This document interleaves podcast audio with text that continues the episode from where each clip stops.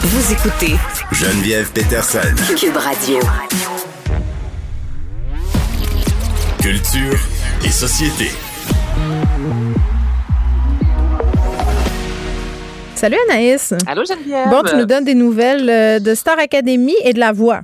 Exactement, un, un communiqué de presse qui est rentré, puis je vais t'avouer, celui-là, je l'attendais pas du tout. Imagine-toi, ça a été confirmé. Donc là, la voix sera de retour, Geneviève, dès l'hiver prochain, Mm. après deux ans de pause, toujours animé par Charles Lafortune, qui est là depuis le début. Là, évidemment, il est beaucoup trop tôt pour nous annoncer qui seront les quatre euh, coachs. Et là, ben plus bas, on nous annonce également que Star Academy va prendre une pause après euh, deux saisons euh, réussites. Mais tu sais, c'est quand même particulier, là, Star Academy. Tu regardes ça, Geneviève, Mm. c'est arrivé pile durant la pandémie et honnêtement, l'équipe de Déferlante, qui est l'équipe de production, a dû s'arracher les cheveux sur un moyen temps. Là, Ils n'ont pas eu une éclosion à un moment donné aussi. là, le bordel était pogné là-dedans?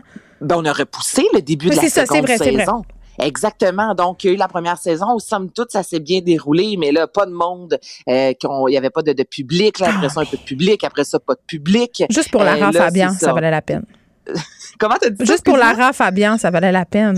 Ben là, écoute, tu vas peut-être pouvoir l'avoir à la voix. Il sera peut-être de Ah, tu retour. penses Ben, qu'il pourrait avoir. euh, Oui, oui, OK. J'aimerais ça, qu'elle soit de retour, moi. Ben, on le sait pas. Écoute, elle était dans à la voix, elle était à la Star Academy. Mhm. On Elle est sait a partout. une bonne, elle est pas mal partout. Puis les, les, les, les Québécois l'aiment. Mais Mhm. je trouve ça quand même particulier qu'après deux ans, on sait comment c'est une grosse machine à Oui, mais deux émissions euh, musicales un peu du même style, ça aurait peut-être été trop en même temps aussi. Ben, c'est ça, on a, c'est toujours un ou l'autre. Ben oui. Surtout que les deux, c'est le dimanche soir à TVA, donc il n'y a pas de compétition. Oui, c'est ça, c'est un des deux. Là, là, ça Mais va être beau la soirée musicale qui finit plus de finir, là, à un moment donné. Mais je m'attendais peut-être à ce que Star Academy revienne au moins pour une troisième saison. Donc, je trouve ça spécial. Ben, ils vont en rotation, c'est correct. Mais, ben oui, en même temps, on n'a pas le temps de se lasser. Des fois, quand ça revient trop longtemps, On mais se lasse dit, pas. euh, on se dit c'est la saison de trop. Donc, euh, voilà, Star Academy va prendre une pause. C'est le 24 avril qu'on va de- découvrir euh, qui sera le gagnant ou la gagnante. Et ce sera le retour de la voix. Bon, c'est excellent.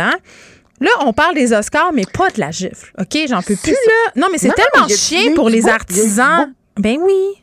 Il y a eu du beau. hier. C'est ça qui se passe. Puis tellement que ce matin, là, Geneviève, avec Benoît, on a jasé. Puis euh, euh, on a parlé du parrain. Puis j'ai même pas remarqué hier sur scène que Robert De Niro, Al Pacino et toute cette belle gang-là du parrain, parce qu'on célébrait cette année les 50 ans, sont venus sur scène parce que c'est arrivé tout de suite après justement cette fameuse gifle-là, tu comprends? Mm. Puis on nous avait promis que ça allait faire partie, que ce serait un moment marquant des Oscars et finalement c'est passé dans le beurre comme jamais. Ben, ça a été écourté, ce moment-là, en plus. Ben, c'est parce qu'écoute, il y, a- il y a un autre moment qui a pris beaucoup, euh, qui a pris beaucoup d'espace. Ouais.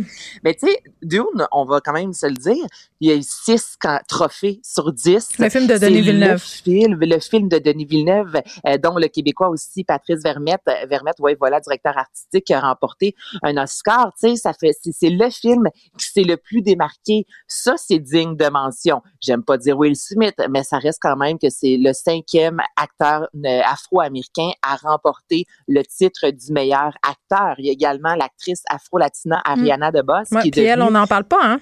On n'en parle pas. Elle qui est devenue la première actrice queer à remporter un Oscar pour West Side Story, qui a fait un très beau discours parlant justement, euh, disant, si vous êtes déjà euh, posé des questions sur votre genre, ben sachez qu'il y a de la place pour tout le monde sur la planète et dans cette industrie-là, au même titre que tu as eu la- l'acteur américain Troy Couture, j'espère que je dis bien son nom, cet acteur. euh, Sûrement pas, mais il nous entend Mais pas. non, je l'ai écouté deux, trois fois dans ouais? Ah, tu t'es pratiqué, là. Écoute, je me pratique d'habitude avant Tu te pratiques d'avance. je me pratique de Vance.